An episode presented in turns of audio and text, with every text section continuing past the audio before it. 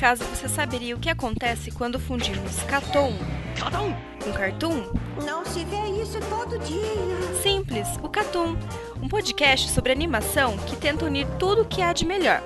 É, e também o pior da animação ocidental e oriental, sem perder a piada e a data de publicação. Então, sintonize nosso feed e escute mais um podcast do Catum.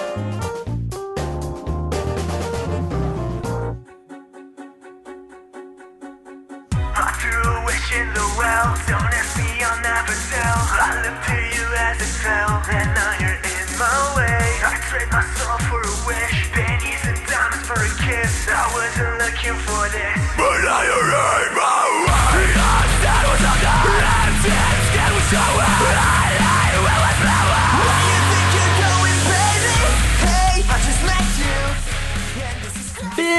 Bem-vindos a mais um podcast do Catum Plus! 100% Juninho, estamos aqui, eu, Valente, Carlos, o Raul do NSV Mundo Geek e o Euromarques. Fala aí, galera. E como diria Tsuna em Katekyo Ritmo Reborn, que porra é essa? Não ia tocar Eurobeat? O que? O quê? Ô, mano, se o Tsuna falasse isso em algum capítulo de Katekyo Richmond Reborn, eu tinha respeito por ele. Cara, Ah, sendo o Suna, eu acredito que ele falou isso. Eu acredito. Meu Não, não acredito. Eu tenho provas que ele falou isso, cara. Eu tenho provas. Daqui a pouco eu mando quando editar a imagem. Eu tenho. E como diria Gai Sensei em Naruto, a Dash é chato pra caralho.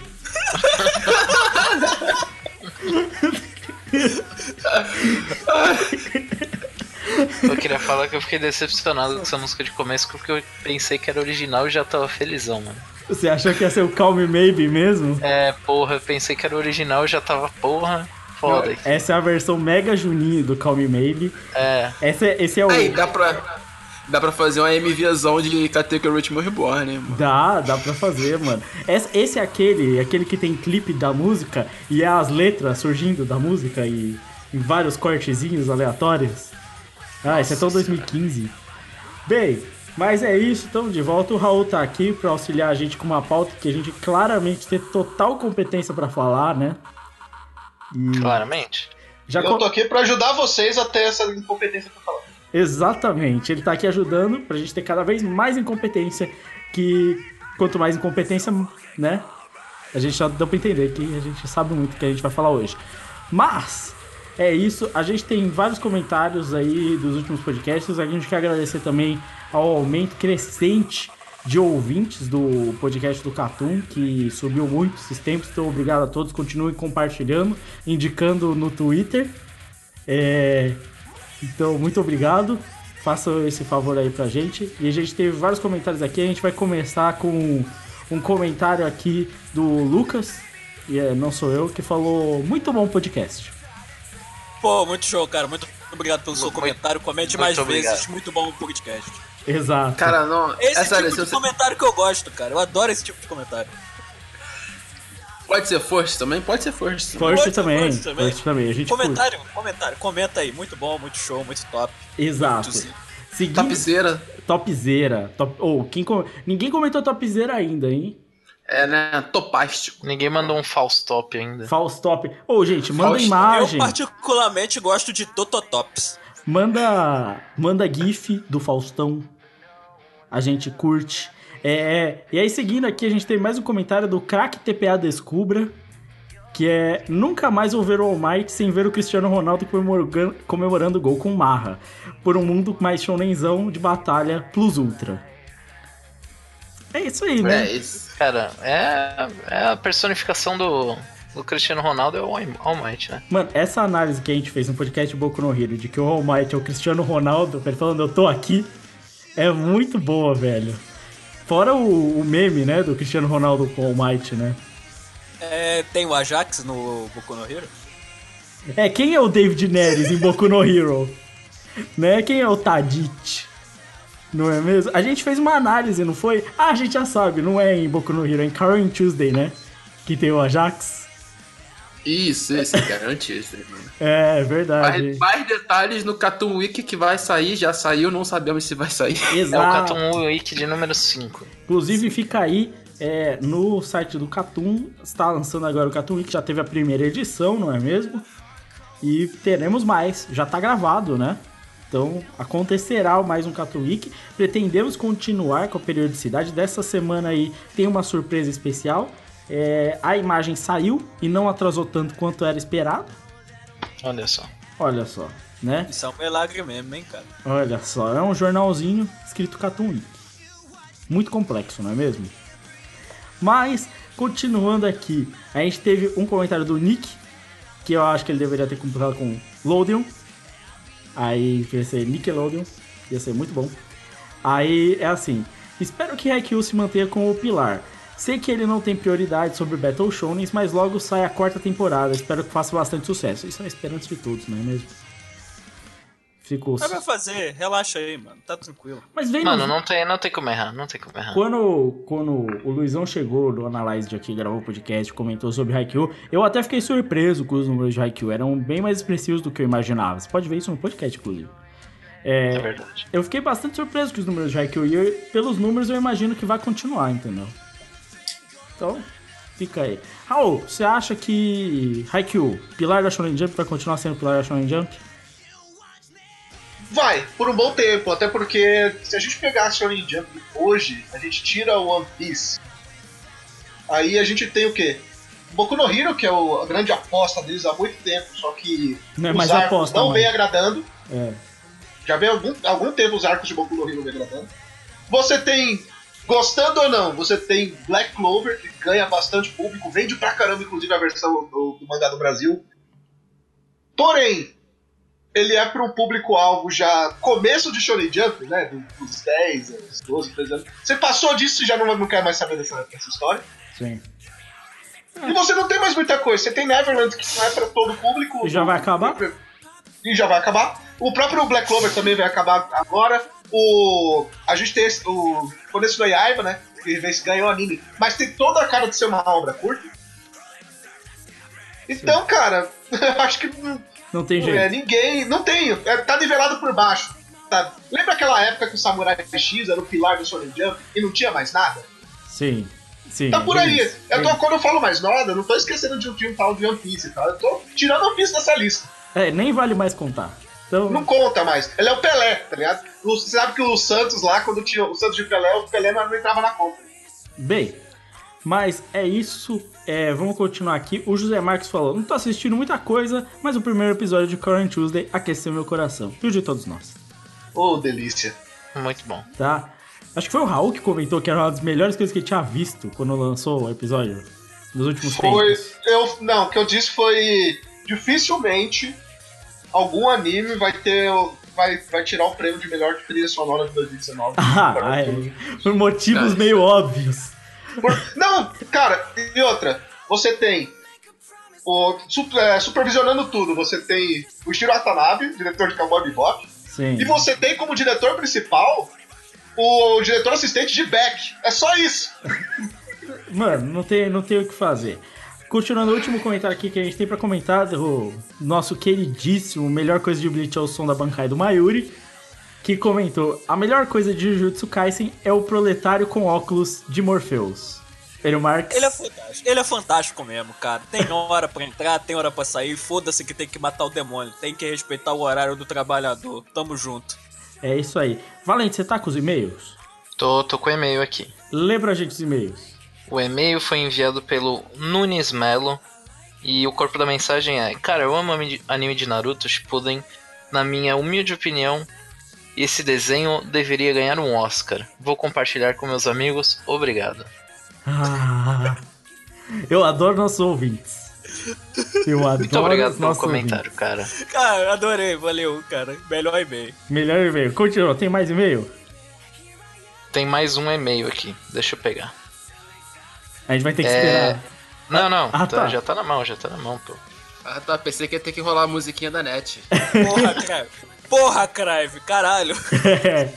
Musiquinha da net. Mano, é um, é um, é um e-mail muito extenso do, do José Marcos, mas ele fala da história dele de Boku no Hero e tudo mais. Que ele tava de férias com o pai dele, em Macapá e tudo Essa, mano, essa história é maravilhosa. Eu respondi ele no e-mail, então. É, então. É uma história bem bacana. É, infelizmente é muito grande pra gente ficar lendo aqui, mas a gente, a gente leu, tá aqui comentado. José Marques, muito obrigado pelo seu e-mail. Continue mandando e-mail ou comentários, o que você preferir. Eu só quero dizer que o Macapá está criando leitores de Boku no Hero através do calor. E eu já tenho essa teoria, tá? De que o calor está forçando as pessoas a lerem mangá, entendeu? E isso aí eu tô, eu sei que é um plano, tem tudo a ver, aquecimento global, mangá, tá ali, Illuminati. Já tenho a teoria pronta. Um dia eu lanço um audiolog sobre a minha teoria Illuminati sobre calor e mangás. O legal é que no final do e-mail dele ele fala: Boku no Hero no Brasil acaba em dois meses. É, o poder de virar uma bomba nuclear acaba nas mãos de um youtuber e eles podem prever no que deu. Mano, pra mim, eu discordo. O Pedrinho Matador vai cuidar dele. O Pedrinho Matador é o nosso herói, é o nosso All Might. O herói brasileiro é o Pedrinho Matador. Pera aí, então. Pedrinho Mata- Matador é nosso Cristiano Ronaldo? Exato. É tipo isso. Porra, aí sim. Caralho, deu uma volta tão gigante. Então o pistoleiro papaco é o Bakugou, né?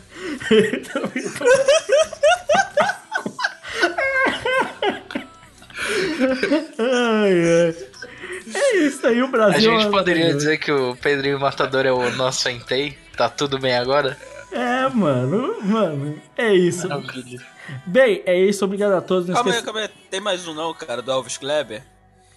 O Mitsuru Adachi é o tipo o Dram o Dan Ah, é. dos mangás? Ah, é Faz verdade. as histórias todas iguais.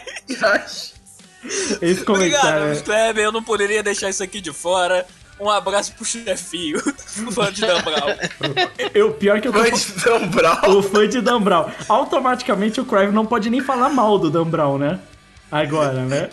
Já que Cara, ele Dan. Brown é, aquele, é aqueles, aquela série de livros que são todas as histórias iguais, é tudo Isso. lento, dá sono, mas tem gente que gosta. É isso Muita mesmo. gente que gosta ainda por Caralho, cima. mano, é Ah, tá. É Ah, igual a. Dash. É igual a- É igual o Adachi, é tudo lento. Inclusive, se vocês igual. quiserem ouvir mais discussões sobre o Adachi, escutem o, o Cartoon Week, que lá a gente discute bastante sobre esse cara chato. E e já que o chefe não tá aqui, eu me disponho a ofender o Adachi, mas no Catuíque você vai ver outra coisa. De qualquer forma, é, vamos seguir o bonde, que a gente tem aí uma notícia pra comentar, então vamos embora.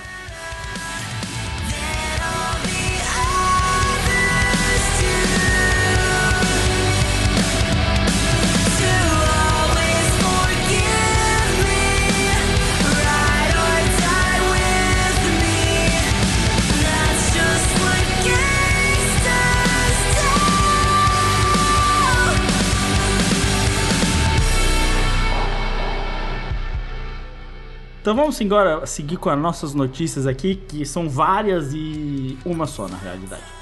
Que você pode acompanhar aí, vai estar o link do NSV. Não existe nenhum tipo de nepotismo acontecendo neste podcast, tá? A gente não tá indicando só o nosso parceiro e no- linkando a notícia do nosso parceiro porque ele tá aqui gravando com a gente. É, mas tá lá no site dele. Então você pode ver que é após a recessão, o mercado japonês de mangás volta a crescer. Tá no seu site, Raul. Se você não falar, vai ficar feio, né? Ok, vamos lá. Bom, o que acontece é o seguinte, né? de- Depois de alguns anos aí, a gente, tá principalmente comparando com 2017, onde o mercado de, de mangás tinha caído alguns por cento. No caso, tinha caído de. Tinha caído 2% no número de vendas. E durante alguns anos, o mercado estava sempre em queda. E quando subia, tipo, subia para baixo do que era normalmente. Por exemplo, 2014, a gente teve ali em milhões de ienes, né? 4,456 em 2014. Aí a gente teve em 2015 4,437, uma caída brusca. Em 2016 a gente teve 4,454, que é, que é acima do de 2015, mas já é abaixo de 2014 uma caída brusca em 2017, que foi 4,330, talvez a maior queda aí de- durante, eh, depois de muitos anos no Japão. Em 2018 voltou a subir, mas ainda abaixo de todos os outros, eh, os outros anos, tirando 2017. O que quer dizer? Que o mercado de mangá continua em queda no Japão, amigo. Você acha que o mercado de, de mangá ganha dinheiro não sei o quê? Não é. E poderia ser pior, e poderia ser muito pior, se não fosse o mercado digital. A gente vai se aprofundar um pouquinho mais nisso depois, mas o mercado digital aí anda é, salvando muito o mercado de mangás, por- porque foi o único mercado que cresceu esse ano. O mercado físico, tanto o mercado de revista quanto o, o, o mercado de tacoballs e cadernados caíram bruscamente.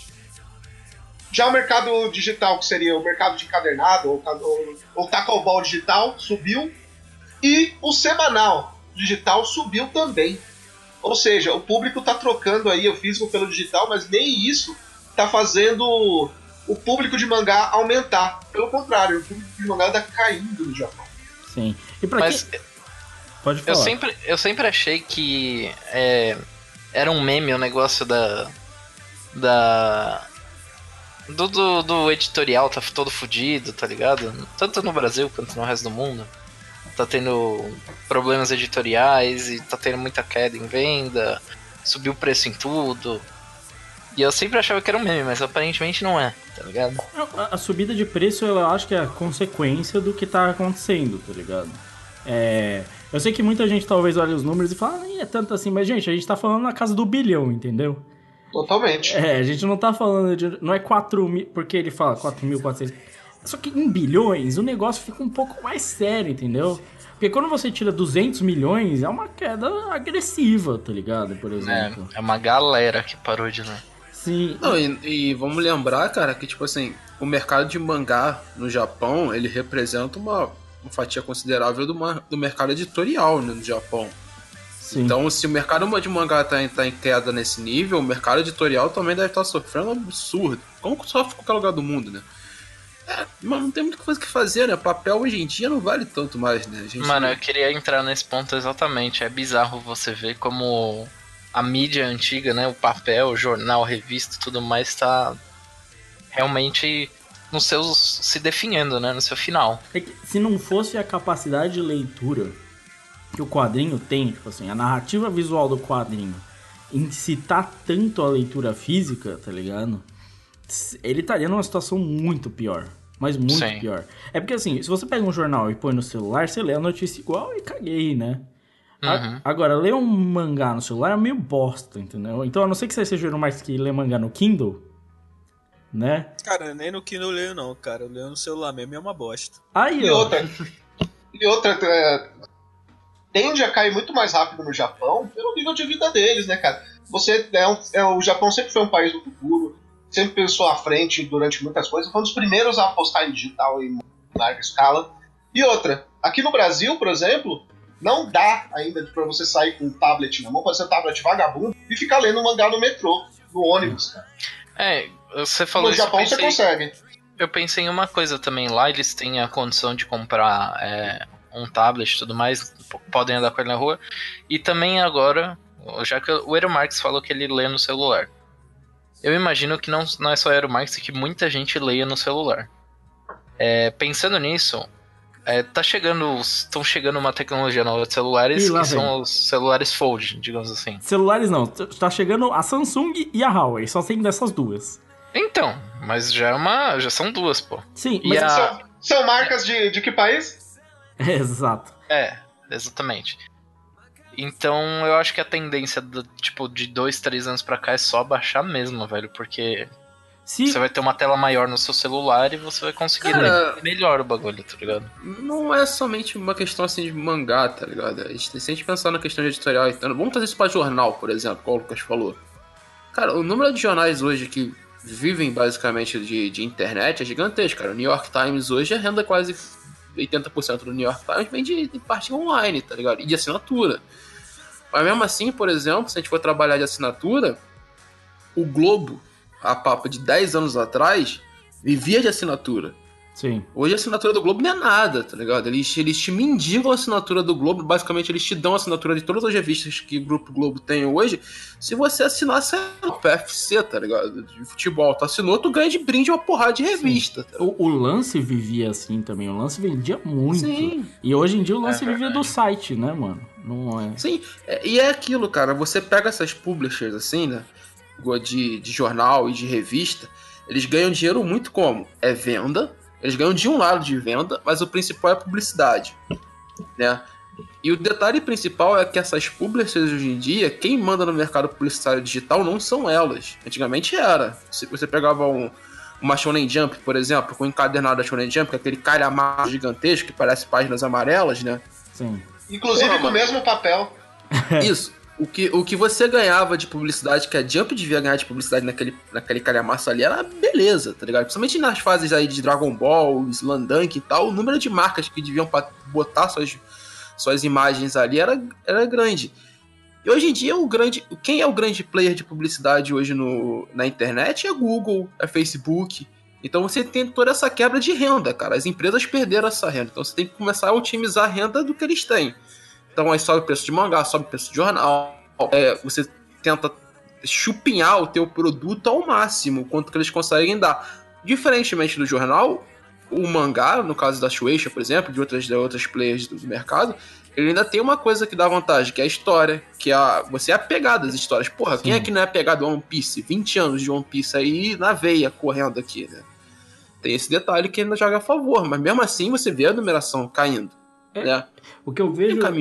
falando nisso, assim, até da questão da paixão do público, sei lá o quê, é, eu acho que não tem como fugir do fato de que o grosso vai cada vez mais transitar para o digital. E isso vai gerar uma queda significativa no lucro. O que eu vejo é que esse mercado vai aprender com outros mercados que se você, o jornal ele tem um peso, né, que é o peso do da informação, né? Se- Assegurar a informação, transmitir a informação, que jornais como o New York Times, pelo peso do nome New York Times, ainda conseguem segurar um valor dentro da sua marca por causa da informação que eles geram. O jornalismo gera isso. O quadrinho não tem isso. O valor ele é agregado pelos fãs, se os fãs gostam ou não. Não adianta dizer, o Black Clover não é uma informação valiosa quanto One Piece, saca? É, e aí, se você vê isso, o que eu vejo é o comics americano, por muito tempo, ele era o grande seller, né? Sempre foi e tal. O mangá hoje, até pelo mercado nacional, ele vem se aproximando mais porque o quadrinho ocidental tem transitado mais para uma coisa que é como a ressurgência do vinil, saca? É algo especial. Hoje é mais difícil você comprar um quadrinho, por exemplo, seriado do, sei lá, Demolidor, mas hoje existe um mercado muito grande para esses encadernados, para essas histórias fechadas, para essas Sim. edições especiais. Que ah, não é para dizer que as editoras brasileiras não tenham tentado fazer isso com séries como Vagabond e, e como Death Note, né? A preços extremamente absurdos para encadernados que são séries longas, né? Que aí é uma dificuldade até. Eu, eu imagino que isso vá acontecer, que cada vez mais a gente transite de essa série, esse seriado que você paga 12, 14 reais pra comprar toda semana e sei lá o que, pra ser algo que, sei lá, você vai comprar um calhamaço em capa dura, edição especial e tal, pra completar sua coleção, tá ligado? E eu. E, é, e você vê claramente isso acontecendo pelos números citados aí do, dos mangás. Por exemplo, o, o encadernado e, e a revista. Se a gente somar, eles caíram 14,8% no, no ano passado, em 2018, né? Porém, o digital subiu 16%, Sim. 17%, somando as, as duas mídias. Ou seja, o público não tá abandonando a mídia, né? até porque o mangá é, uma, é a cultura nacional deles, né? É cultural eles lerem mangá. Então, eles não estão abandonando o mangá, eles estão trocando de mídia. Porém, a gente tem que lembrar que as, as revistas mais populares são as revistas com público-alvo adolescente, são os shonens, né, o shoujo. E esse público-alvo tem caído porque a, a população japonesa também vem envelhecendo. É, isso é uma grande, uma grande questão aí que vai até mais fundo, né? É, em toda a discussão, que é. O, o comics tem isso, né? O público é mais velho, bem mais velho. O quadrinho de super-herói não é tão jovem, né? Hoje, muito mais pelo cinema do que qualquer coisa, né? Porque Sim, e. Fala, Lucas. Porque era, um, era só ia terminar que era um público extremamente velho e que era tido antes da insurgência do cinema como o tiozão de 40 anos que lê quadrinho de super-herói. O detalhe legal de contar nisso, né, da, da diferença de idade, é que, principalmente a Jump, ela conseguiu contornar essa ideia de nós temos um público muito jovem e a gente precisa otimizar essa grana, fazendo com que a Shonen Jump seja essa, esse calhamaço que a gente comentou e seja reciclado. Então o preço da Shonen Jump é barato, né? É, se Quando não me engano, é pro- 250, 300 ienes no máximo. Que é tipo Né, 12 reais. Então, tipo assim, um moleque que tem, sei lá, seus 10 a 15 anos, que mesmo sem trabalhar, sem nada assim, ele consegue, sei lá, juntar uma graninha aqui, colar e, porra, comprar a Shonen Jump da semana, esse tipo de coisa. Tu transfere isso pro, pro, pro digital, esse sistema não muda muito, porque o que acontece? No digital você tem a economia da informação que tu vai ganhar escala, mano. Porque quando você produz para digital, você produz uma vez só. É caro produzir para digital? Normalmente é. Mas quando você produzir uma coisa, aquela coisa tá, tá pronta ali. Você não gasta mais em reprodução. Né? É falou na venda. É, eu, Eu tinha visto uma. Eu tinha visto uma entrevista do. do redator da JBC, o Cássio Bedawar, falando sobre a produção do mercado digital, né? Quando a JBC. Principalmente no Brasil, a, a JBC é que mais produz aí o digital. sim. E eles falaram, e ele falou que o complexo do mangá digital é que, por exemplo, quando você faz uma. Quando você trabalha para uma mídia, para um físico, você vai lá, você trabalha o mangá para a medida do papel, né? Para a medida que vocês escolheram, e, e vai imprimir e acabou. Já no mangá digital, é complexo porque você tem que fazer várias vezes, porque você tem que formatar para várias medidas e, e- e outra, cada lugar que você vende esse. Cada lugar que você vende os- os- o, aplicativo, o, PDF, ele também tem, tem uma extensão diferente. Se você vai vender pro, pelo, pelo Google Play é de um jeito, você vai vender pela Amazon é de um jeito. E, e, outra, e você tem que fazer de 4, 5 tamanhos, porque tem. Só celular que tem 3, 4 tamanhos diferentes, aí você tem para tablets, você tem para PC, e você tem que fazer, não é só um formato que estica ou diminui, não, você tem que fazer para todos esses formatos. Isso é. É. muito complexo de se fazer hoje em dia. Eu, eu não acho. Eu vou até esclarecer aqui, porque eu não acho que nem a questão da complexidade só pra se fazer, né? Eu, como ilustrador, tenho que fazer isso, né? É, quando, principalmente quando se faz arte digital, seja lá o que for. A complexidade tá no trabalho, porque é um saco, tá ligado? Tipo, Não, totalmente. Pro- É isso mesmo. porque salvar o arquivo, alguém pode virar e falar assim: ah, não, mas é tranquilo, né? Só salva o arquivo várias vezes. Então, depende. No quadrinho é um pouco mais chato, porque se o cara. O cara primeiro ele tem que fazer em high, né? Então vamos supor, se, vamos supor que o cara curte no Japão, que é onde isso acontece. O cara desenha num A4 porque ele curte, entendeu? Porque ele acha melhor. Pra fazer mangá tradicional não é problema. Vai ser até um downsize das páginas, tá ligado? Vai imprimir, show, beleza, fechou dele, tá ligado? Só que se você for fazer nesse esquema, beleza, você vai ter que fazer grande, porque vai ter esse redimensionamento. A gente não quer perder qualidade. Então o que, que é? Chegar lá e fazer. Então você vai ter que fazer em A3 e seja lá o que for. Se o cara não desenha A3, ele vai ter que. Se ele vem do tradicional, por exemplo, ele vai ter que transitar pro digital. Né? Se ele não quiser fazer em A3, né? Vamos supor, Berserk é feito em A3, que eu sei por fato. Mas nem todos os autores desenham seu mangá em A3, certo? Então o que, que você vai fazer? Você vai obrigar o cara a começar no digital. Ah, tem autores que já estão fazendo isso. Muitos artistas de quadrinho, principalmente em outras mídias, principalmente no ocidente, já fazem o processo no digital. Isso é bem comum, mas não é muito comum no Japão. No Japão é muito comum o tradicional, não o digital. É algo que está acontecendo ainda. Né? No- apesar de aqui no ocidente já ser algo comum fazer quadrinho, fazer ilustração, desenho no digital, entendeu? Hoje quase tudo que eu faço para qualquer coisa que eu postar em mídia, seja lá o que for, eu fiz no digital direto. A grande maioria, entendeu? Agora, não é comum no Japão. A gente precisa entender essa realidade. E aí que vem o problema das editoras. Se a editora recebe esse material que veio do tradicional, aí que dá o trampo. Porque se você recebeu esse material naquele formato, você tem aquele formato. E pra você fazer aquilo não perder, putz, se eu preciso esticar, que nem ele falou, fodeu. Você não pode esticar. Pior, Né? muitas, muitas vezes chega pra editora, sabe como? Chega só uma versão pra você tirar Xerox, cara. Imagina, Depois chega, você chega um JPEG pra você imprimir, fodeu. Você tem que. ah, Chega só um volume do mangá, né? Pra você tirar Xerox. E de- de- de- nessa share, aliás, escanear e nesse scanner você trabalhar em cima. Então, é- aí é trampo. Não. Aí é trampo demais. Eu concordo que é trampo, cara. Mas, tipo assim, isso, isso é uma particularidade porque o que acontece? A, a JBC, ela trabalha com produtos de outro. Exato. Ela é uma replayer, entendeu?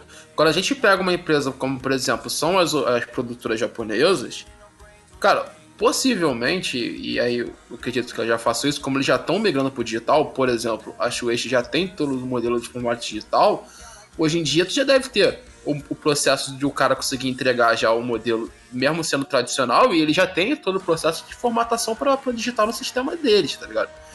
E isso, isso é trampo, isso é gasto de dinheiro, é, mano, mas isso tá dentro do custo de produção. O problema maior, na verdade, é quando você é replier, do jeito que você falou.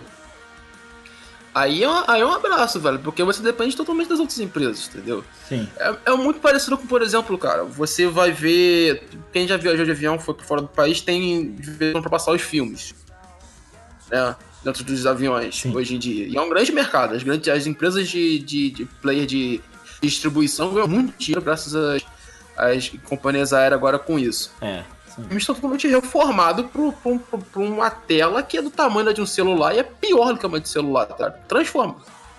Fazer o codec rodar de novo nesse tamanho é um porre pro editor. Caralho, mas é um porre do caralho. Ah, mano, até aí é dinheiro, né, velho? É, é, é, mas aí que vem a questão, né? Porque aí vem até uma, uma, uma questão que, tipo assim, que nem você falou. Realmente, o cinema já sofre com essa questão de ter que fazer um filme em um bilhão de arquivos, porque o cara compra pra ver no celular, que aí vai pro Netflix, que aí vai pro YouTube, seja lá o que for, aí tem que ter 7 bilhões de formatos e sei lá quantos codecs, e o editor não tem codec, aí tem codec que é proprietário, seja lá o que for. É tipo, é um inferno na Terra, tá ligado? Mas, só que o cinema é um mercado que ainda tá em crescimento hoje em dia. Por incrível que pareça, os filmes só aumentam. Custa 300 pra fazer um, agora o próximo é 400 e o outro é 500 e, e não para de crescer. Esse mercado tá hiperinflacionado uma hora quebra, hein? Não, não é possível. Porque só tá aumentando isso aí. Eu agradeço, inclusive, quero entrar no estúdio pra ganhar esse dinheiro aí que estão enfiando nessa mídia. Mas a questão é a seguinte: o mangá é o oposto. Ele vai precisar começar a se adequar a isso recebendo menos. Até porque a gente tá falando de um produto que no Japão é popular e é pra ser barato, é pra todo mundo ler e jogar fora, né? Principalmente as revistas como a Jump e a Mag- Você vai ler e jogar fora, tanto que custa 300 ienes. Só que olha, olha como é, é importante. O mercado de, de mangá de revista, ele caiu 10%. Porque, mano, você cair 10% em um ano é muita coisa. É bastante coisa. né? Po- Porém, mesmo ele caindo 10%, em reais, ele somou quase 3, mil, quase 3 bi Sim. de reais. Ou seja, o negócio custa 300 ienes, cara, que são 3 dólares. Ou seja, você imagina o, quanto, o, o tamanho do consumo numa, num arquipélago, que é o Japão, né? Desse material, mesmo estando em queda. Eu, eu não sei nem se. É óbvio que a gente. Ninguém aqui é gênio, entendeu? A gente tá fazendo o nosso serviço Paulo Guedes aqui de chutar tudo, né? Mas. Economia ninguém entende. Esse tipo de coisa ninguém entende. A gente só tá chutando um número. Exato. A gente tá Eu chutando. posso contar, eu posso contar uma saída aqui? Pode. Eu tava numa aula minha de macroeconomia, aí, porra, pros caras tentando explicar uma porrada de coisas e tudo mais, eles começaram a entrar em inflação. Aí, aí eu, gênio burro do que sou, né? Levanto a minha mão e falo, cara, então, tá, você explicou a porrada de como é por que acontece a inflação? A mão virou e falou, não, ninguém sabe. Inflação não é tipo dinheiro sendo impresso, basicamente? Não, mano, é, é- não é, não é dinheiro sem inflação, é tipo assim, inflação acontece. Ponto. Acontece. A explicação dele foi essa. Tipo assim, ela acontece. Entendeu? É, é- ela pode aumentar e você entende o porquê ela aumenta e porquê ela diminui e porquê você fica deficitário e porquê você fica superavitário. Agora, por que ela acontece, ninguém sabe explicar. Sim. É. assim pra então, E o mais interessante- Não é mental. E o mais interessante é que o Japão é conhecido por ser um mercado que dificilmente os preços das coisas mudam. A gente tá falando tipo de uma mudança a cada 10, 15 anos, sabe? De, de valor. Você vai lá no, no Japão hoje, você vai, você vai encontrar lá um mangá a, a 300, a 300 ienes. Se você for lá daqui a 5 anos, provavelmente você vai encont- encontrar 300 ienes também, ainda. Então a inflação não é o grande problema do Japão. Mas é problema Não, no resto verdade- do mundo, e aí que fode o bagulho. Na verdade, a inflação no Japão é super arbitrada. Eles estão acima da inflação. Quanto a gente tá devendo aqui no Brasil, tipo, a gente vai menos 6% É. Nem de inflação. compara, a gente pra tá gente aqui. não ficar triste, cara. O, o, o Japão, eles estão 2% acima da inflação. O que qual é o problema? Isso valoriza demais a moeda deles. Esse é o problema do Japão. Olha só qual é o problema do Japão. A moeda do Japão é super valorizada, então eles têm que começar a baixar o preço das coisas, tanto de exportação quanto de importação, e você quebra a balança nesse sentido assim, pra conseguir ser competitivo, cara. E eles, eles, ele- é sério, o Japão torra dinheiro, eles jogam dinheiro pra caralho no mercado pra ver se eles conseguem diminuir a quantidade de inflação. É meio bizarro isso. Cara. Tanto que o, o, o Yen, ele tá pau a pau com o dólar. Sempre foi. Mano, Sim, eu, eu acho maluco, assim, porque se a gente para pensar na questão, tipo assim, do que tá acontecendo com o mercado, é uma conta maluca que a gente tem que fazer, tipo, meio estranha, mas é tipo assim, tá, o mercado vai transitar pro digital, não tem o que fazer, certo? A gente já sabe disso, é uma É o verdade. futuro. É, vai transitar pro digital, beleza. Ele vai perder muito dinheiro com isso, tá. Aí vai ter que adaptar todo um setor trabalhista, teoricamente, pra se adequar àquilo ali. Então todos os quadrinhos vão ter que se acostumar com a ideia do digital. As editoras vão ter que também. Aí vai mudar a forma com a qual é publicada. As publishers vão ter que mudar. E aí muda o dinheiro que entra, muda o produto que sai. Ou seja, vai mudar tudo. Não, muda. O detalhe, Lucas, é que, tipo assim. É, é, é a velha história, tipo assim, se tu planejar geral, transa. Né? Porque. É, é sério, porque olha só, tipo, se tu for parar pra pensar, a mudança pro digital, como eu expliquei antes, ela é boa e ela é ruim. Ela é ruim porque você tem que mudar, como tu falou, tem que mudar toda a cadeia de produção do sistema, tá ligado? Então, porra, o autor, como, sei lá, o Togashi da vida, algo parecido assim, o Kishimoto que vai lançar agora o novo mangá, se ele tá preso ao tradicional, ele tem todo um processo de transição pra passar. Isso é mão de obra. Todo o processo de criação das revistas é mão de obra também, tá ligado? Quando você passa pro digital, existem os fatores que assim, você tem todo esse, esse processo de transição, mas você também tem um processo de automatização pra empresa, tá ligado? Então quer dizer, tu pode mandar a galera pra rua, pode diminuir uma porrada de emprego. Eu não tô zoando. No isso que Japão é isso que vai acontecer. Eles vão mandar uma galera pra rua e explorar ainda mais os que já são, ainda estão real, contratados. eu não sei se eles vão mandar uma galera pra rua. Mas uma coisa importante vai acontecer. Vai, vai diminuir muito o gasto com papel. E o mundo, de, de- de forma geral, tá, tá tra- trabalhando na, na forma do meio ambiente pra gastar menos papel, pra destruir É. menos árvores, né? Então é importante também. O mundo agradece, né? Totalmente. E aí o detalhe disso tudo é que quando você, quando você consegue levar o seu público e levar toda a sua cadeia de produção pro digital, você ganha o quê? No escalonamento de venda, tá ligado? Então, tipo assim, foi o que eu falei, mano. Tu vai produzir um e vai começar a revender. Igual um condenado, tá ligado? Porque tu para pensar no digital, velho, no- tu- é só um botão, velho. A galera aperta pra botar. Você não tem o problema, por exemplo, que eu tenho como fã de quadrinho, de ter uma estante entupida de quadrinho, tá ligado? Sim. O máximo que tu vai fazer é trocar teu computador e botar mais giga. Mais HD. Você vai comprar um HD É, externo, então- é isso que você vai fazer. Exatamente. Então, tipo assim, esse problema, assim, esse- o problema de parte física, no digital ele se resolve. E no escalonamento de venda. Entendeu? Então, para as publishers nesse, nesse sentido, é bom. Você pode futuramente diminuir a mão de obra, tá ligado? E alavancar o número de venda. Agora, o problema é o tempo de transição nesse sistema, tá ligado? E, por exemplo, no, no mercado jornalístico, hoje, no mercado editorial, esse meio de caminho que aconteceu com uma porrada de empresa, uma porrada de empresa faliu no meio desse caminho, tá ligado? É. Esse é o grande meado do, do sistema. Transição, Aí, aí- transição é complicado. Aí a gente entra no mercado de animes também. Né? Você pega aí, ah, não sei o que. Ah, não, mas a, a rede de televisão ganhava milhares e tal com anime, não sei o que. Aí chega o streaming. É. O, o streaming meio que ele chegou, ele ainda é meio controverso, né, Pra muitas coisas, né? É, principalmente a questão de dinheiro, o quanto é repassado pra quem fez, o quanto não é repassado e tal. Isso é uma outra discussão até, né? Pra um outro podcast, né? O quanto de, tem muita gente, que reclama que o streaming não paga direito e blá blá blá blá, né? Isso aí é o normal, né? Mas aí eu, é, sei lá, é complicado. Pra mim, eu falo assim, como consumidor, eu leio mangá digital há muito tempo já. Eu não compro nada de mangá, basicamente, tá ligado? Tipo, eu só uso digital. Eu tenho 70 gigas de quadrinho no meu, no meu PC, tá ligado? Tipo, pra mim o digital já aconteceu, pra mim é prático. Só que aí na parte da produção, falando pela minha experiência, eu aprendi a desenhar no tradicional. Eu demorei depois que eu comprei uma mesa, digitalizador e tal, pra desenhar no PC, seja lá o que for, eu demorei uns bons meses pra me acostumar, entendeu? E é o que a galera, o Kishimoto tem que fazer agora, saca? Vamos chutando, talvez ele já saiba.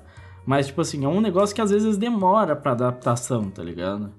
E muitos deles eu sei que, principalmente a galera das antigas, não tá nem disposta a isso, né? Mas eu acho que o autor, o autor de mangá mesmo, ele tá cagando pra Ele isso. tem mais que se Se fuder. ele for. Não, porque se for o autor de, de renome, se for o Kishimoto e tal, cara, ele vai continuar entregando em papel. Ó, se vira aí, escaneia essa porra aí.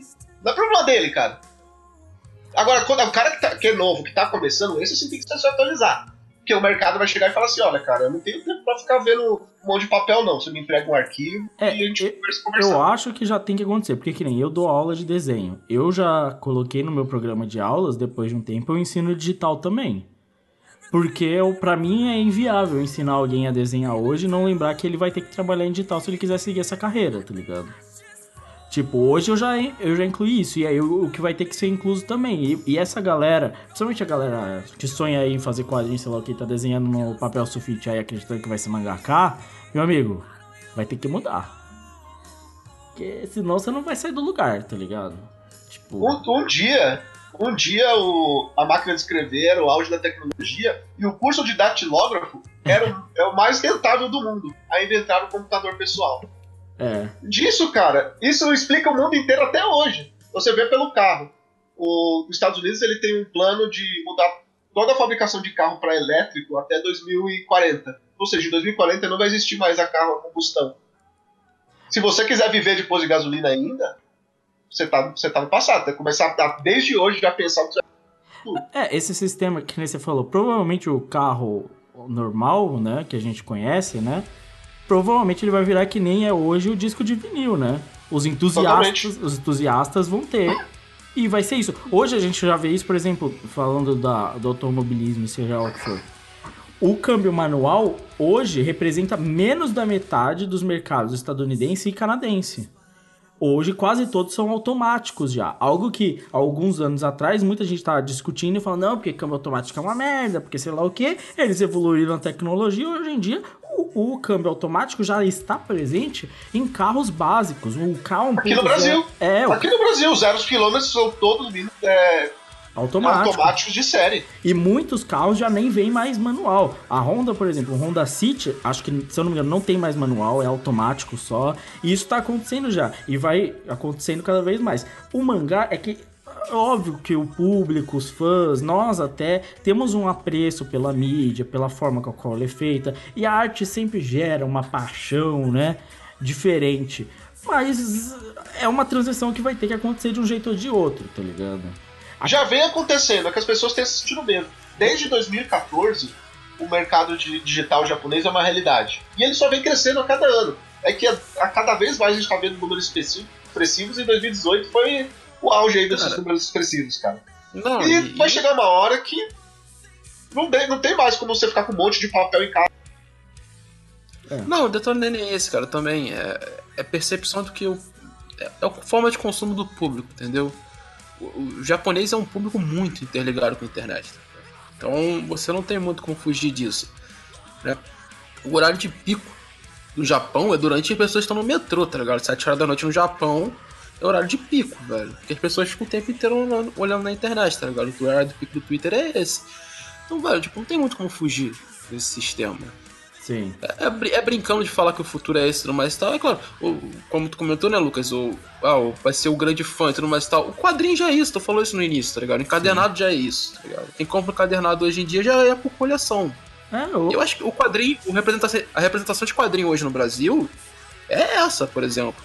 Tem o que fazer. Sim, eu acho que o webcomic já é algo que é popular já em, em países como a Coreia, né, por exemplo. Sim, bastante. E são bons. Porra, bom pra. Muitos são muito bons e tal, e você vê uma tendência de grandes histórias sendo transformadas em webcomics e fazendo sucesso, e eu acho que se bater o número, se a galera conseguir consumir mais, porque muita gente, por exemplo, eu não compro mangá, certo? Porque eu não tenho por que ficar comprando. Eu já tenho uma prateleira cheia de quadrinho aqui, entendeu? Já tá cheio até demais, entendeu? Vira e mexe, tem vários aqui empilhados em outros lugares aleatórios, então eu não compro mangá mais, entendeu? eu poderia ser o cara que, ah, eu não comprava antes, ou seja, eu não contribuo para esse mercado. Mas se vier no digital, uns 15 conto por mês, 20 conto por mês pra eu ter uma assinatura de seja lá qual o serviço seja, tá ligado? Talvez aí aumente também. E aí talvez a conta bata, entendeu?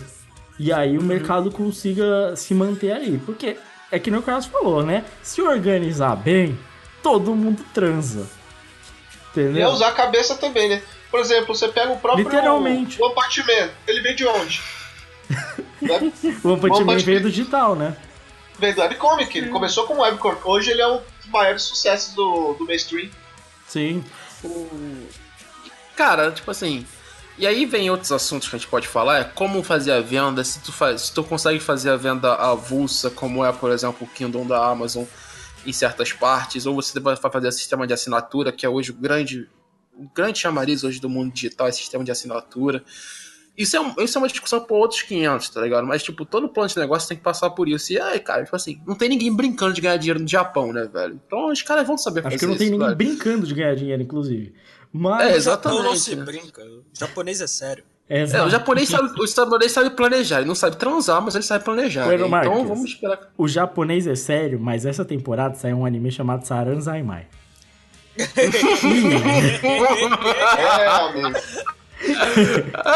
E eu acho que. É a melhor história que fala sobre cu, velho. Exato. E eu acho que com essa menção ao anime subtração anal, a gente pode seguir para nossa sessão de recomendação, porque a gente já tá perdendo tempo até demais nessa conversa. Então, vamos embora. Tell your friends it was nice to meet them, but I hope I never see them again. I know it breaks your heart. Moved to the city in a broke down car and four years no calls, and now you're looking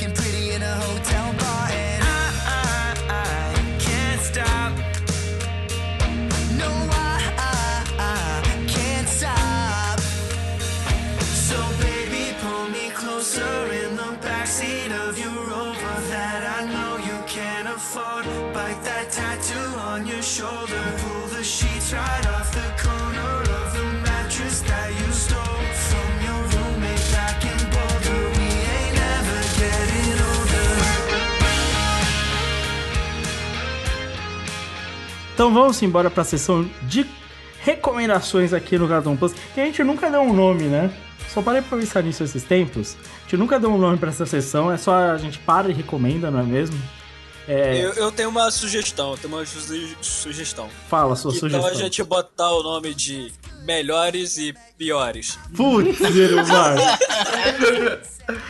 Cara, ninguém nunca pensou nisso, né, velho? E a gente faz uma vinheta, velho, com o Crime falando. O cara falando. nossa, podia ter uma vinheta falando melhores e piores, não é mesmo, cara? Aí, não, aí pode botar ele em cada um desses dois de e falar top 5. Aí Não, fala o não. nome do título. Eu, eu gosto. Caramba! Nossa, Iron Marx! Eu acho que você é genial mesmo, viu? Ô, Obrigado, obrigado. ô É Valente, incrível, é incrível como o Eero Marx tá tentando quebar nossa antiga banda. mas olha só. Ô Valente, por que, que você não faz suas recomendações? Enquanto isso, eu tento criar essa vinheta enquanto você fala. Ah, tá, pode, pode ser. Pode falar suas Eu recomendações. vou, eu vou recomendar, primeiramente, e um jogo que eu, que eu viciei pra caralho, que saiu essa semana, chamado Forager, que é um jogo feito por um, um, um cara, um argentino, sozinho. Ele demorou, sei lá, uns 3 anos pra fazer, pra fazer, deixar o game, o game pronto, né? Já que ele tava sozinho, mas é, ele tem toda uma historinha de vida ali nos créditos do jogo fala como foi difícil para ele fazer o jogo, que ele perdeu o pai no meio do processo e tudo mais. Mas o jogo é um jogo muito, muito bonitinho, divertido e é de, de fazendinha, sabe? Adoro o jogo, ah, adoro jogo de fazendinha, velho. Poderia ficar jogando jogo de fazendinha o tempo inteiro. Caralho, o cara de colheita feliz, mano. É, é, Jogo de fazendinha o tempo inteiro. é uma mistura de fazendinha com um idol, game de, que faz tudo sozinho, sabe? Que é uma Meu delícia. Deus do céu, cara. eu já tô imaginando um anime sobre isso, mano. Meu Deus. Esse é o novo existe. Já existe, não tem aquele lado. Não tem Tem da, aquele da autora, da É. autora do. Do Full Metal? Da, do Fullmetal, é? Guinosage, Guinosage. Guinosage. Guinosage. Só falta Mas tem idol, não tem idol. Não, Esse não tem falou que tem idol, Guinosage. velho. Cara, Não, nasceu não idol, Japão, não é idol do idol. tipo. Idol de, de ídolos, é idol Ídolo. de. Tipo, deixar o bagulho fazendo sozinho. De idol. É que o Valente É. não sabe falar é idol. De tipo carro. Se você só ligar o carro e deixar, ele tá em idol. Sim, sim, É isso. sim, sim. É, é idol. É. Inclusive, eu acho que é o que falta pra Guinosage ter estourado de vez é se ele fosse Isekai. Aí. Aí. O cara morre e acorda e vira um fazendeiro. Genial, mano. Aí. sim. Caralho, isso é genial, cara. Aí, de ele em é quando vai na fazenda dele os Goblin, vai um, um, um guerreiro retardado ficar ba- batendo em coisa aleatória na fazenda Aí a vaca dele. fica Mano, doente, vem uma healer. E imagina que foda. Genial, caralho, cara. E ele é Não, recepcionado por uma elfa Oli de mais de 200 anos. Apaixonada Exato. por ele. Aí que é Caralho, bom, mano. Não, e a equipagem de roupa dele tem que ser igual a do, canco- do Crocodilo Dante. Não, é. Cara, eu acho que a, a gente resolveu o problema de Guinosage pra estourar de vez, assim, nessa história. Aí, Caralho, alguém isso é mandou e-mail. Alguém Pra mandou autora. e-mail pra mulher lá, cara. Cadê o e-mail pra mandar e-mail? Cadê o ela? contato dessa autora? Isso que ele ainda não mandou meu e-mail lá pro, pro, pro Oba do mangá de TV Fama. É, isso aí né, que. Esse, esse é sucesso de verdade, hein? Mas Fui Mundo Arakawa. Ouve, Catu. olha só. Mas vai lá, Valente, continua. E. E só, mano. Eu vou. vou- Só pra não Tá falar que eu simples. recomendei uma coisa só, eu fui num. Eu fui num churrasco que teve esses dias e tomei uma. E tomei uma. Churrasco.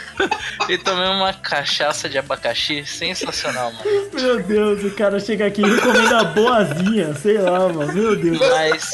o maluco chega aqui e vai como? Vou recomendar a cachaça aqui, ó, na bundinha. Meu Deus. Mas, mas era uma cachaça muito boa, eu não sei o nome, mas fica aí. É, Cachaça de abacaxi, mano. é Isso essa aí a recomendação. Fui num churrasco, tinha picanha, recomendo picanha. Porra, aí. Olha só, vou, vou, ô, Marcos, eu pensei aqui no que você falou, na sua ideia, e eu tenho algo pra você.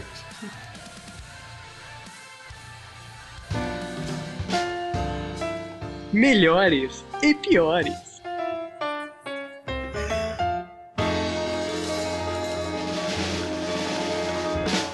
Caramba. Caralho, que bom jogo, velho. Isso sim é que é trabalho, qualidade. Fiz Eu agora. vi o Jô Soares fazendo uou. Fiz agora essa vinheta, agora, hein? É, Parabéns, minutos. cara. Ficou muito. Caralho, mano. Aí, Exatamente a, como eu pensei. a voz do chefinho é bonita, né, velho? A voz do chefinho é boa. O boa é, tem outra vinheta que o chefinho fez, mas é por prorrogação, hein? Essa também era boa. Puta. Não, não, mas a melhor, a melhor vinheta sempre foi a do Valente. Valente que é o gênio das vinhetas. É verdade. É, é o, o Valente que é o bom, mano. Inclusive, sabe o que eu acho que a gente devia fazer?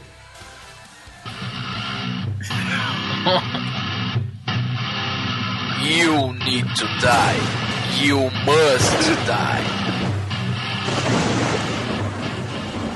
Valente, você é um gênio.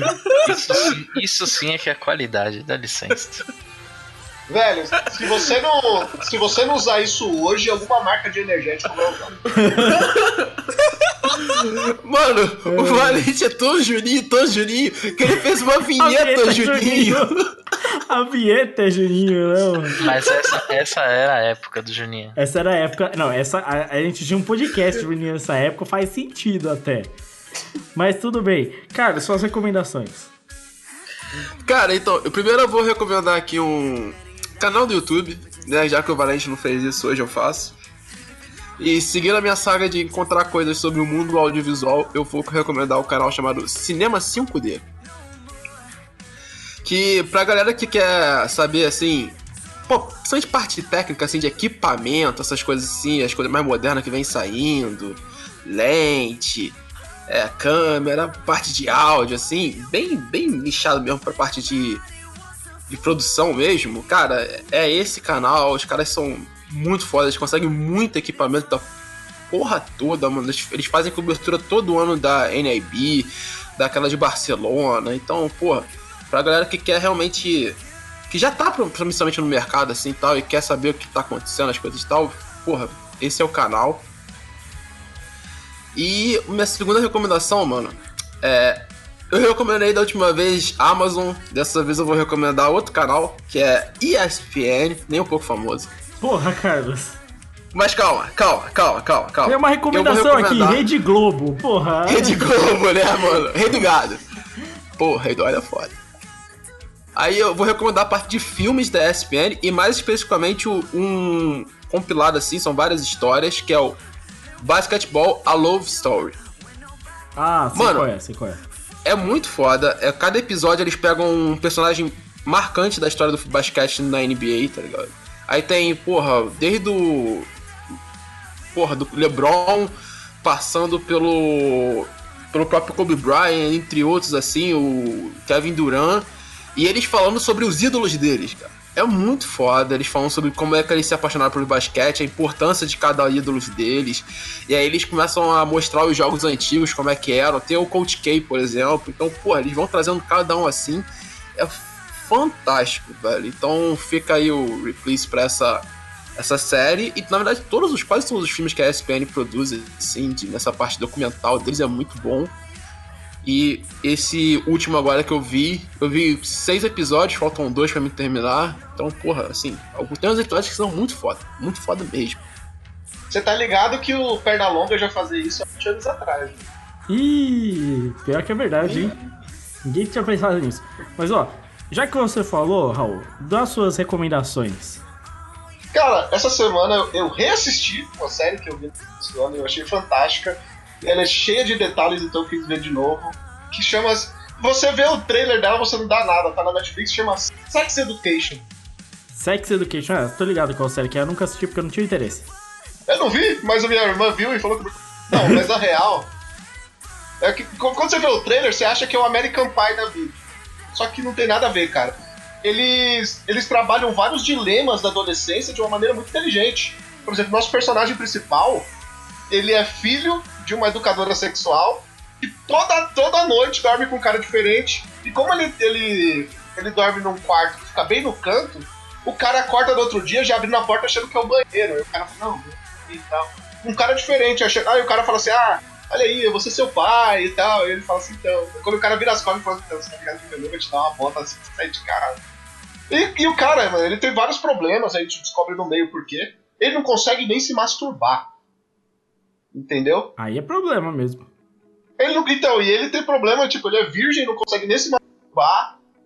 E, e ele encontra uma garota na, na, na escola, tá? Tipo, essa garota que ela tá lá com o bolsista. A mãe dela é uma drogada que, que fugiu, ela mora num trailer. A história dela, inclusive, ela, ela, ela tem que abortar no- na série. E ela- eles fazem uma parceria, eles descobrem que muitos alunos têm problemas com tem problemas com sexuais, dúvidas e tudo mais. E como ele ouve a mãe dele falar disso o dia inteiro, ele tipo, ganhou uma experiência nisso, sabe? De, de saber o, é, o que dizer. E eles meio que montam uma uma psicologia lá que ele, ele, ela vai lá, cobra do aluno, e ele vai lá e fica dando dicas sexuais. Virgem, não consegue nem bater punheta, dando dicas sexuais pros alunos da escola. Só que ele, é tão abrangente, cara. É tão abrangente a série que fala de aborto. O melhor amigo dele é, um, é, é gay. É um negro gay de uma família católica angli- anglicana. E é legal que eles têm uma amizade tão grande, os dois personagens, e nenhum momento é citado, tipo, que ele é gay, sabe? Não importa que ele é gay, importa que os dois são amigos, sabe? E a série trata de muitos temas da adolescência, muitos temas importantes, até da atualidade, que as pessoas não têm a moral de meter o dedo na ferida. Então eu acho que é muito interessante as pessoas conhecerem essa série. Legal, bacana a recomendação. Mais uma recomendação? Bom, essa eu acho que até vocês já indicaram que tem a ver com animação e é fantástica também da Netflix. É... Love, Death Robots. Cara, que série maravilhosa. Eu, eu assisti também, achei uma bosta. Sério, cara? Você Ah, não, não, gostou? não, vai se fuder, Lixo. vai se fuder. Sai daqui. Se você... Eu achei os quatro, os quatro Caralho. primeiros são os melhores. Os quatro primeiros são Não, os o cara, melhores. o cara mano, vai querer dar de. Você sabe por que que você achou os quatro primeiros melhores? Porque são os que tem alguma história. Não, não, não. Porque todo o resto é, É, lixo. A, a Netflix, é, eles não têm uma sequência certa. de Não, porque não é uma ao outro, série. né? Não é uma série, é um compilado de Então, mas curta-metragem. olha que interessante. É, baseado no que você assiste na Netflix, ela monta uma sequência do melhor pro pior pra você. É por isso que você gostou dos quatro primeiros. É, aí tudo bem, mas tipo assim, eu achei a maioria, inclusive eu achei os meus quatro melhores, eu achei ruins ainda. É, Sério, você não gostou? me lembra a exposição dos curtas-metragens da minha faculdade. Tem vários com render muito foda e zero história. Eu realmente achei isso. É, é assim, eu sei que uns falta tempo pra contar a história, mas até aí vai da competência. Eu entendo a competência técnica. Muitos deles são muito bons tecnicamente. Tecnicamente falando da parte visual, por exemplo. É, tem um que é um render hiper realista lá, que é o cara que fica perdido no espaço lá e. E no final ele tá no Aranha. sonho, no loop. É, que é tipo, tem um, tipo uma aranha final lá. E aí, Sim.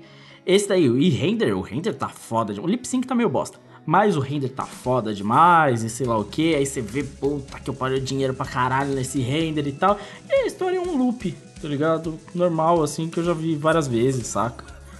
Tipo, eu acho que talvez, aí eu vou dar aqui um disclaimer até aqui pra não boicotar sua recomendação.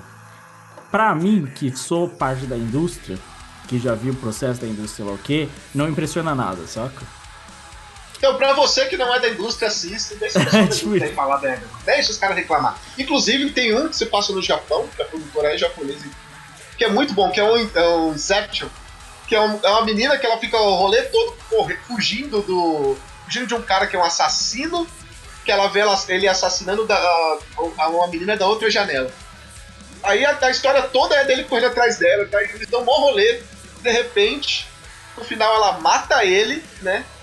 Aí quando ela olha pra janela, ela vê ele do outro lado do prédio olhando pra ele da janela, tipo, é um looping, tá ligado? E eu achei muito foda aquela história, fora que eles usaram a- a- a técnicas muito parecidas com as técnicas usadas no, no Aranha Verso. Eu achei fenomenal isso, cara. Bacana. Tem mais algum comentário sobre Love, Death and Robots? Ou tá- Você me deixou chateado com a série agora, mano. Ah, cara, mas o Lucas é cuzão mesmo, é assim mesmo. cara. Não, não, o Lucas ele só, só fala merda. Só pode Exato. só gosta- Eu tô zoando, relaxa. Não, ele só gosta de documentário de escultor, de. Inclusive, a minha Qual o nome? recomendação- É, Cidadão Kane, essas paradas. Inclusive, a minha disso. recomendação é um documentário checheno. Não, não é. Eita. Não é. Inclusive, Eero Marques, pode seguir a sua recomendação. Cara, hoje duas recomendações. Uma é. Eu me atualizei em. Na, na minha webcomic favorita de Pokémon, It's a Hard Life, que eu já falei Maravilhoso. podcast que eu vou. Basicamente, entrou no último capítulo. A Robin acaba de enfrentar o Koga, mas batalha aqui no, não é o forte da, da parada. Pra mim, vai entrar no último capítulo, não tô tão animado assim, porque acho que o grande ponto do comic foi o, o Sanchuru em depressão, que aquilo ali foi fantástico. O capítulo inteiro é maravilhoso, cara, que ele retrata muito bem, cara. É, é, E agora ele vai enfrentar a Sabrina. Tipo, o arco da, da invasão que ele fez na, na Silphco é, é fantástico, assim, tipo, te empolga mesmo o começo e tal, embora batalha não, seja o forte dele, mas ainda assim, ele monta um plano, tem toda uma paradinha, é, cara, divertido pra caralho. E agora a gente tá caminhando pro final, já que o, autor disse, e apareceu agora a Sabrina pra enfrentar o- os, os nossos heróis que só fazem merda. Ok.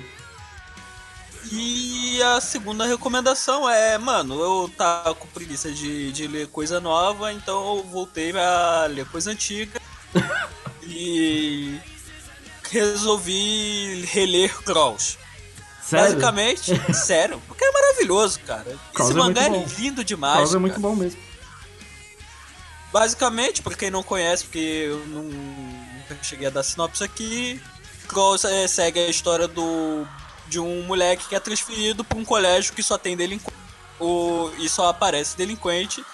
E basicamente na cidade inteira tem muito delinquente e tudo é resolvido na porrada. Basicamente Porque isso. é uma história de delinquentes sobre delinquentes que fazem coisa de delinquente. Cara, e só tem delinquente, é maravilhoso, cara. O mangá inteiro não aparece. Isso, tipo, aparece é, uma mulher em uma foto, porque tudo que aparece na sociedade são delinquentes e figurantes, cara. E só existe delinquente. E é maravilhoso. Recomendo demais. Eu também recomendo o Cross, eu acho da hora. Cross é bacana. Bem, Seguindo as minhas recomendações, a primeira recomendação que eu tenho é um álbum, tá? E é um álbum de música eletrônica, tá? Você aí, Juninho, que curte a música tá tocando de fundo agora, talvez não goste. Você que acha que Menor é a melhor banda do mundo, talvez você não goste, entendeu? Mas o álbum é Plastic Anniversary do Matmos e não, não é só a questão de ser um álbum de eletrônico que eu acho bem diferente porque ele é um álbum multissensorial, tá? Então é um álbum que é mais interessante se você escutar com o áudio 5.1, se você tiver, mas o estéreo funciona legal até, tá? Porque tem aqui todo o negócio de áudio bineural, que é um bagulho que eu curto muito, curto fazer também. Mas o mais interessante ainda desse álbum é que ele foi inteiro feito com plástico. Todos os instrumentos foram feitos usando plásticos. Ou seja, A, a natureza agradece. todo som com Ou plástico. não. É tipo. Não, mas é tipo uma música reciclável. Sabe qual é? Meu Deus do céu, cara, eu odiei, cara. Aí, ó, viu? O Lucas só fala asneira, só. Caralho, velho. Olha, vê, compra esse CD de pau no cu aqui que você vai gostar pra caralho, ele é reciclado. Mano, como é que tu veio me indicar uma merda dessa, cara? Sério? Mano, é muito bom, velho. Caralho. As o moleque acabou de falar do anime de vi- cheio de violência, de delinquente, junião da vida, assim. que Não, todo e antes de agradece. Pokémon, cara, e o cara veio aqui e me agradece desse jeito, com, álbum- de plástico. Som de Eu quero, plástico. eu quero agradecer a todos vocês, cara, de verdade. Eu cheguei aqui, eu nunca imaginei que me convidariam pra participar de um podcast que me indicariam a cachaça do churrasco, o Space, o Space Jam atual, uma fanfic de Pokémon e um CD todo feito de plástico. Parabéns, obrigado. Não, aqui, Ah, aqui entendi. o negócio é mais embaixo. Aqui, Indico mais, vai sair o Space Jam 2 com o LeBron James e vai ser foda de novo. pra dizer Vai. que a gente aqui Concordo. é completamente incoerente. A gente não se propõe em nenhum momento ser coerente. Nenhum dos participantes aqui, inclusive. Caralho, mano, mas eu tô muito puto de verdade, cara. Não, e o pior é que no próximo ele provavelmente vai indicar alguma coisa aleatória também. Tipo assim, ele vai indicar um filme, tipo assim, hiper fugindo. Vou, vou indicar Transformers aqui agora. É, aí vem, o próximo vem- do Lucas. Aí, ó, Bumblebee é da hora pra caralho. É, Mas mas se ele fosse reciclável, ia ser ele é mais da hora ainda. Porra, ele se fosse um carro reciclável, velho. É, não. Aí, ó, futuramente vai ter uns Transformers com motor elétrico, hein, cara. Olha só. Imagina, vai ser um Transformer elétrico. Que maluquice que ia ser. Bem, mas gostei muito do Plastic Anniversary. Fica aí a minha recomendação. Fora isso, é um jogo de futebol muito bom que eu assisti. É Corinthians e São Paulo. Na final do Paulista. Muito bom. Porra, Veja a reprise, por favor. assista a reprise. Esse, jo esse jogo aí foi tão bom quanto tomar um tiro na perna, velho. Assista a reprise, jogo de excepcional qualidade. Você vai ver grandes craques modernos. Você vai ser o, o embate entre Reinaldo e, e Fagner. É, você vai ver aí é, grandes craques, né? Do nosso O futebol embate mundial. entre Nenê e Wagner Love. Nenê no banco. Oh. Nenê nem jogou. Eu, eu, Que bom, né? pra quem, pra quem tem insônia, o que, que você indica mais? A DAT ou Corinthians vs São Paulo? Ó, tirar do Haddad é difícil, hein? Mano, ma- o jogo foi muito chato e o Haddad eu, eu não sinto mais sono com o que eu leio dele, eu sinto raiva. Então. eu Você não sentiu raiva daquele jogo, não, mano? Sério? Imagina Cara, só. O jogo tava tão difícil de assistir porque eu não ia assistir, eu preferi ficar trabalhando mesmo, cara. Você vê que o negócio tá bom. Sério, Ima- pra alguma imagina coisa só. fazer eu trabalhar foi, é, é porque o bagulho tava feio, cara. Mano, imagina o Adachi fazendo um mangá sobre futebol onde os dois principais times são São Paulo e Corinthians. Mano, Esse seria a final do Paulista. imagina que foda que ia ser, né? Ser- Cara, Puta, eu- ia eu- dar uma vontadinha de se matar. Eu vou falar, eu, eu, eu tava realmente tentando ficar triste porque meu time perdeu a final. Mas o jogo foi tão ruim que eu tava assim. Tá. Então, a gente perdeu, né? Acho que o nosso, Poderia, ter- Acho que a gente joga mal mesmo. Deu pra ver.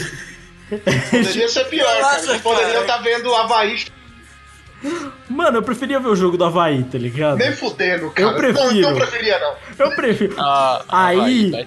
A gente discutiu. É uma questão de expectativa. Eu não espero que o Havaí vá jogar bem.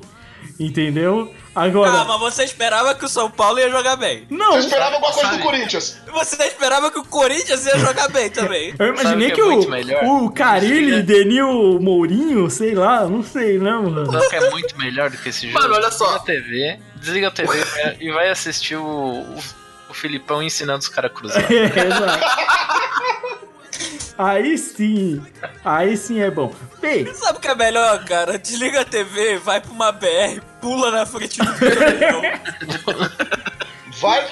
Mano, era, era domingo de Páscoa. Desliga a TV. Invade a casa do seu vizinho que tá fazendo o seu churrasco. Mano, Toma qualquer uma coisa. cachaça de abacaxi, velho. Mano, é isso, não sei, faz qualquer coisa, mas é isso. É, eu perdi meu tempo assistindo 90 minutos disso. Foi difícil. Porra, dava pra ter assistido um filme, velho. Isso é muito melhor. É, eu podia ter. Não, se eu soubesse, eu tinha parado. Eu, eu prefiro ver o Bansal que eu assisti outro dia lá, aquele filme bosta lá, do que ver isso, entendeu? Mas fazer o quê, né? Então é Mano, isso. ô Lucas, tu podia ter dormido, filho. É, não, isso, isso pra mim é um plus de verdade, né? Mas é isso, vamos embora. Pô, não, eu tenho uma, mais uma informação. Vocês sabiam que todo o material usado nesse jogo foi de plástico? E que, Inclusive o todos, jogo. e que todos deram um som, um som bineural. É um jogo Era um com som binaural. pimbolim. Era um pimbolim bimora, uh, Bineural. Bineural. Bineural. Que, que maravilhoso. Bem, É, até porque a, a estádio do Corinthians nem parece uma caixa, né, velho? Essa é uma impressora que é de plástico. é uma impressora, é, é um HPzão, É uma né? impressora 3D que faz itens de plástico. É Xerox, é uma Xerox gigante impressora 3. Meu Deus. Bem, é isso. Vamos embora que a gente ainda tem que encerrar o podcast.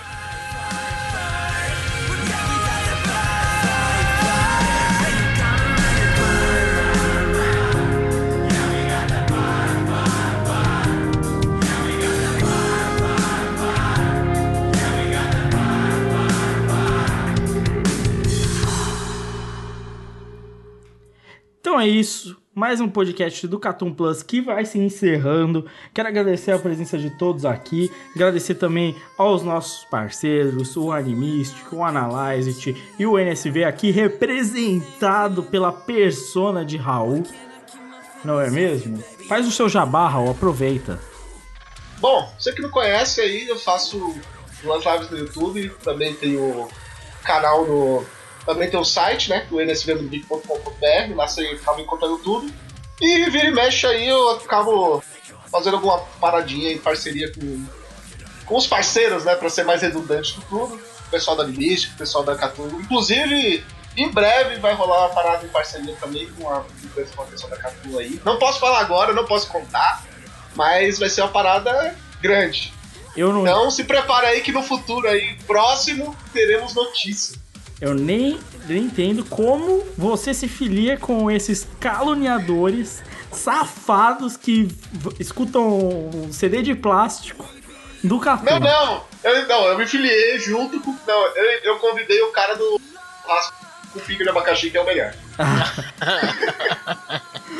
Bem, é isso. Sempre siga nossos parceiros, tem podcast de muita qualidade, né? Todo o conteúdo, o Raul tá aí. Todos os links vão estar aí no post, se o Carlos lembrar de colocar. É, não é minha responsabilidade, então se Mas não se ele não lembrar também, ali no site tem uma barra de parceiro. É, e eles colar tão lá. e tá tudo lá. Tá na lateral, tá no menu, tá em tudo quanto é lugar os parceiros, mano. Aqui, aqui, é, aqui é trabalho, rapaz. Olha aí. só. E é isso. Queria agradecer a todos vocês. Não esqueça de curtir, compartilhar, segue a gente no Twitter. Escuta a gente no Spotify, tá? Não esquece, você não precisa ter Spotify pago pra escutar podcast, tá bom? Escuta, estamos todos os feeds, estamos no iTunes, estamos em todo quanto é lugar. Escuta a gente, comenta, manda o seu topzera. Lucas, posso deixar um último bagulho aqui? Pode. Lembrando também que a gente tá recrutando, então se você quiser fazer parte dessa grande família maluca, Ih, É a, é, a, é a, família que gosta de cachaça de abacaxi, churrasco, delinquente, de plástico pô. e jogo de basquete pô. com perna longa, mano. Só chegar, viado. Aonde eu me inscrevo, velho? e o, o, pior é que o chefinho nem tá aqui, que é quem gosta de Adachi. É verdade. Mas tá então tá a gente tá feio. tá recrutando. Se você quiser fazer parte, pode deixar um e-mail ou entrar em contato com a gente pelo Twitter, alguma coisa do tipo assim que nós trocamos uma ideia. Não, se quiser realmente fazer parte, quando tu mandar e-mail, manda só uma imagenzinha de uma facada, mano. De acordo com o nosso, com o nosso chefinho, sempre melhora. É verdade. é, inclusive, se você não cria muitas expectativas nem nada, já manda no e-mail o que, que você quer fazer, o que, que você acha que você pode contribuir e tal. A gente dá uma conversada, a gente fala, sei lá o que, tá? qualquer um tem interesse em participar de podcast, aí o bagulho é louco. Precisa de um microfone, precisa de internet, precisa de várias coisas, entendeu? Inclusive aguentar a gente, que é o principal. É... Aguentar o Lucas falando de plástico binaural. É, aí que é complicado, mas tava dando risada. Olha só, é isso. Muito obrigado a todos vocês, todos os ouvintes que escutaram até aqui. Compartilhem, deixem aí seu like, seu gostei, seu topzera. Muito obrigado a todos, até a próxima. Tchau. Valeu.